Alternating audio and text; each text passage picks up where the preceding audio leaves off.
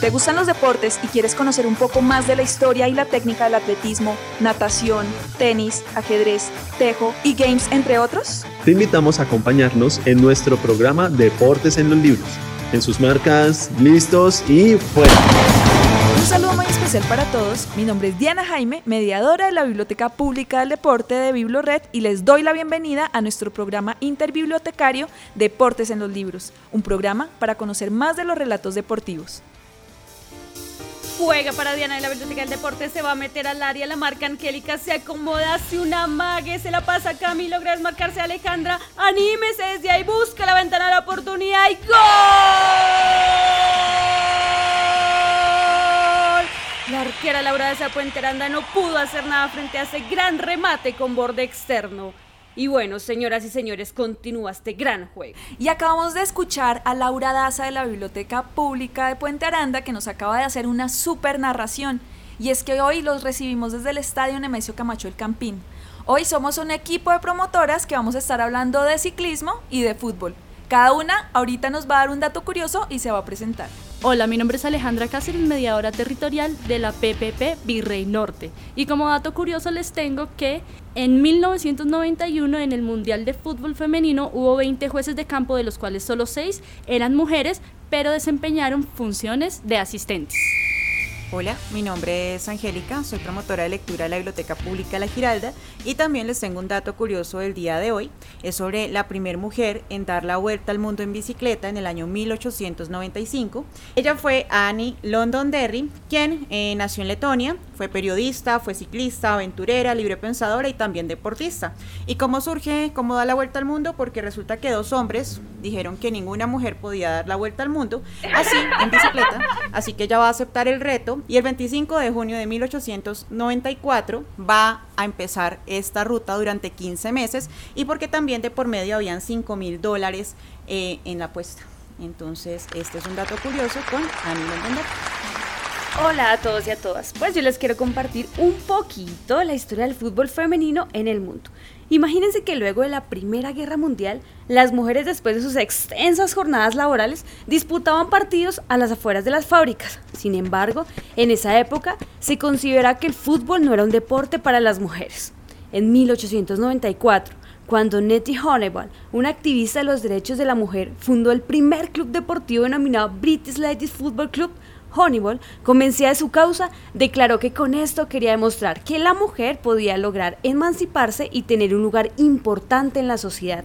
Imagínense que el primer partido oficial de este deporte se disputó el 23 de marzo de 1895, contando con más de 10.000 espectadores. Este partido marcó la historia, pues en esta época era costumbre que las mujeres usaran largos e incómodos vestidos y para esta ocasión empezaron a usar pantalones que se ceñían a las piernas hasta antes de las rodillas. Por supuesto no se contaba con la indumentaria tan sofisticada que se utiliza ahora. Antes las mujeres para cubrir sus canillas utilizaban varas de madera amarradas con hilos, una anécdota muy importante que quiero recordar es que Yoreli Rincón, una de nuestras grandes jugadoras de la selección Colombia, en una entrevista contaba las situaciones que tuvo que afrontar para cumplir su sueño de jugar fútbol. Una de ellas es que antes de un partido su hermanito le hacía las canilleras en cartón para que pudiera jugar. Y como estas, son muchas las historias que tenemos que contar. Cordial saludo, mi nombre es Camila Rincón y soy la mediadora del PPP Acevedo Tejada. En este momento les voy a hablar un poco sobre ciclismo. Chicas, ¿cuál es su prenda favorita o con cuál prenda se sienten más cómodas para montar en bicicleta?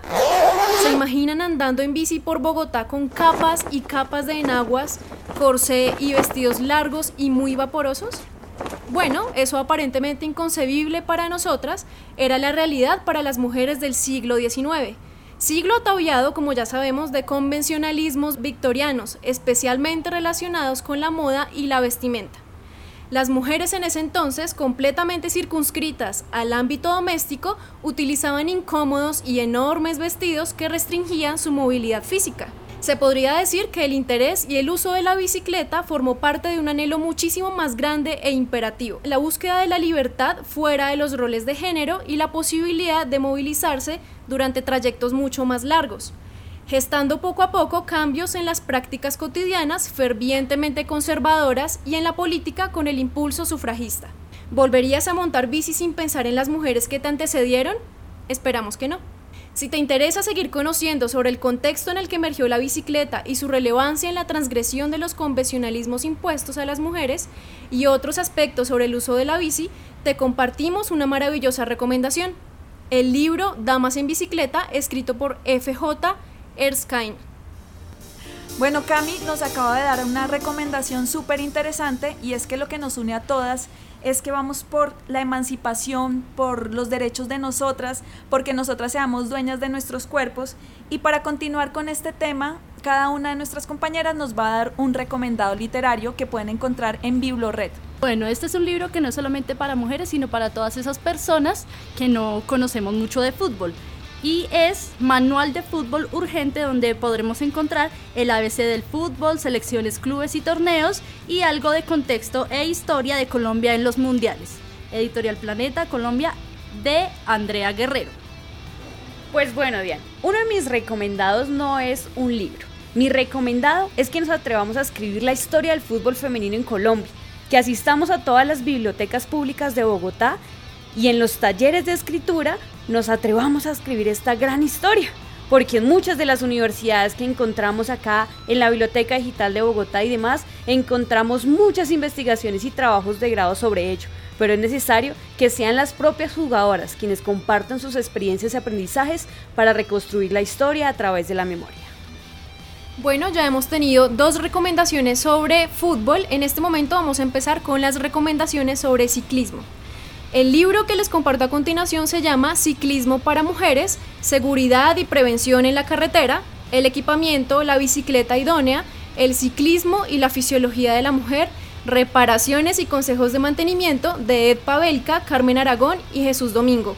Un nombre bastante largo, espero que se les quede. Y este libro lo pueden encontrar en la biblioteca Gabriel García Márquez y El Tintal. Vale, y mi recomendado eh, no es precisamente un libro técnico ni eh, informativo, sino es más un libro de literatura infantil. Se llama Tomatina, cura todo, cura nada sin amor, que es de María del Sol Peralta. Y me parece muy lindo porque aunque no habla precisamente sobre la, la bicicleta, sí la bicicleta va a ser un elemento muy importante en la vida de Tomatina, quien ayudaba a todas las personas dándoles consejos, escuchándolas hasta que finalmente ella decide ir en su bicicleta, toma su morral y se va por el mundo a buscar el verdadero amor acabamos de ver que tenemos una cantidad de libros que ya nos hablan sobre el fútbol y de diferentes tipos. Están los libros informativos, los libros álbum y también los libros literarios. Y pues también la invitación es a escribir. Entonces escribamos nosotras sobre nuestra historia, sobre el fútbol y nuestra experiencia. Y pues yo les tengo un recomendado personal que lo pueden encontrar en internet y es que hicieron en Radiónica, una de las periodistas hizo un artículo que se llama rebelarse contra las reglas, así luchan las mujeres contra la sexualización en el deporte. María Claudia Dávila nos cuenta sobre las multas impuestas a las mujeres, algunas que juegan voleibol en playa o, o balonmano que, se, no quisieron ponerse el bikini. Hay unas reglas sobre los centímetros que debe tener el bikini y son bikinis muy chiquitos. Esto incomoda, pues es casi estar sin ropa jugando, entonces esto es muy incómodo y ellas no quisieron jugar con el bikini, se pusieron una pequeña pantaloneta, les impusieron una multa, pero la cantante Pink les pagó esta multa porque ella dice que es importante que nosotras, si no nos sentimos cómodas y si no queremos ponernos ese tipo de ropa, pues nos rebelemos y pues no aceptemos esas reglas, porque a los hombres les ponen pantalonetas, ropa holgada y a nosotras sí nos ponen ropa pues muy ajustada. Y por el contrario, hay una deportista que es paralímpica y ella le dijeron fue lo contrario, que porque no se tapaba más. Entonces la cuestión es como nosotras nos sintamos cómodas debemos vestirnos y dejar de un lado la sexualización, que ese es el problema y por lo que ellos también quieren que uno esté mostrando, porque también dicen que en badminton en el 2011 la federación quiso que todas las mujeres utilizaran cierto tipo de ropa para llamar la atención del público. Entonces, pues es, una apuesta para que desexualicemos el deporte y pues vayamos es a entrenar y a ser buenas deportistas. Alejandra y Laura, que nos trajeron el día de hoy de palabra marcado referente al fútbol? La palabra es marcar, la que escogimos el día de hoy. Entre todas las definiciones posibles de esta palabra, encontramos que la podemos utilizar para dar indicio de algo, señalar con signos distintivos, dividir espacios físicos y mentalmente, para dar pausa o señalar un orden. En el caso del fútbol y otros deportes, marcar significa conseguir un punto metiendo la pelota en la meta contraria o situarse cerca de un jugador del equipo contrario con el fin de dificultar el juego del oponente. Por ejemplo, cuando escuchamos de un aficionado la frase, mi equipo del alma va a marcar tres goles o cuando una jugadora reduce las posibilidades de juego de su rival dejando un mínimo de distancia entre las dos. Y ahora vamos con nuestra palabra marcador ciclística. Nosotras también le seguimos hablando un poco acerca de las prendas de vestir, de esa comodidad femenina que tú dices que hay que buscar para hacer diferentes deportes. Y en el ciclismo encontramos una que es eh, la palabra bloomer, que es un, eh, según la RAE, es una prenda interior femenina que cubre desde la cintura a las caderas hasta el comienzo de los muslos. Listo, el contexto que no puede faltar es el siguiente. Esta prenda es antecesora de los pantalones como los conocemos hoy. Fue creada por Amelia James Bloomer y fue una de las formas en que la vestimenta contribuyó a la liberación femenina a través de la moda, puesto que brindaba comodidad y practicidad a la hora de galopar en el caballito de acero, aunque no estuvo exento de polémica y señalamientos. Para finalizar, les compartiremos una cita de la misma creadora de los Bloomers, que además fungió también como editora de un periódico muy importante en la época sobre los intereses de la mujer y que se titulaba The Lily. La vestimenta de las mujeres debería adaptarse a sus deseos y necesidades, debería procurar a la vez su salud, confort y utilidad. Y aunque tampoco debería dejar procurar su embellecimiento personal, debería darle una importancia secundaria a esto. Muchas gracias chicas por esas palabras marcador Ahora vamos a escuchar a Diana Catalina Ponte que nos va a dar algunos tips de lo que tenemos que tener en cuenta en el momento de salir a montar bicicleta. Hola, mi nombre es Catalina. Voy a hablarles sobre esas cinco cosas que considero siempre debemos de cargar cuando vamos a hacer una ruta de ciclismo. La primera y más importante para mí, el casco. Siempre es importante tener el casco, no sabemos en qué momento pueda llegar a haber un accidente o nos choquemos y nuestra cabeza siempre está muy al descubierto. Segundo, los guantes. Siempre es importante también proteger nuestras manos en caso de que nos lleguemos a caer o a coger alguna cosa, pues es importante que nuestras manos no se vayan a raspar. O en ocasiones porque las rutas hay cambios demasiado fuertes de clima y esto también nos van a proteger del frío. Tercero, es muy importante asegurarse de que la carimañola siempre esté bien cargada con agua no sabemos si vamos a pasar por algún lugar donde no tengamos tiendas cerca y siempre es importante estar muy bien hidratados. Cuarto, no olvidemos llevar siempre un dulce.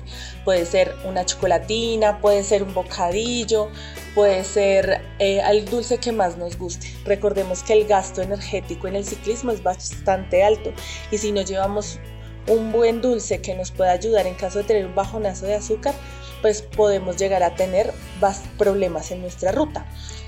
Y quinto, no olvidemos siempre cargar el kit de despinche.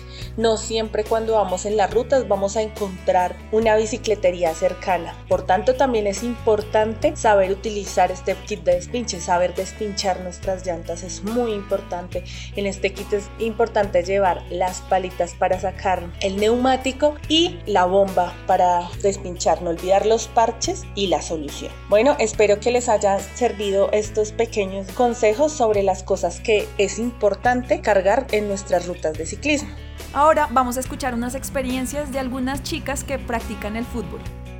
Mi nombre es Juliana Correa, tengo 18 años, em, estoy en este momento en una universidad de Estados Unidos becada por fútbol eh, y desde mi perspectiva yo siento que, eh, siento que sí deberíamos ser más eh, importantes en lo que es en Colombia en cuanto al fútbol femenino siento que no estamos siendo recompensados como debemos, los sueldos son muy bajos comparados con los de los hombres y siento que en ese tipo de cosas tiene que haber equidad, tiene que haber igualdad. Eh, también siento que lo que es una liga femenina de un mes y medio, dos meses, eh, no es suficiente para poder tener, llegar a tener un buen nivel.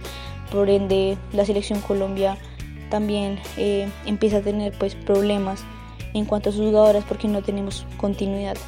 Eh, en cuanto a los hombres, ellos tienen seis meses, tienen muy buenos sueldos, eh, sin importar eh, si son jugadores de cantera o lo que sea, tienen muy buenos sueldos. Entonces siento que también eso hace que no, no nos den importancia. En cuanto a los medios de comunicación también, solo le dan mucha importancia a los partidos de los hombres, ahorita ya el fútbol femenino está cogiendo más, más interés, más potencia y, y eso es bueno, pero no es suficiente. Siento que necesitamos eh, más apoyo, necesitamos más apoyo de los medios de comunicación, de la gente eh, y que pues de verdad crean que, el fútbol femenino es algo grande, que es algo que de verdad muchas mujeres viven de eso y, y que necesita más importancia.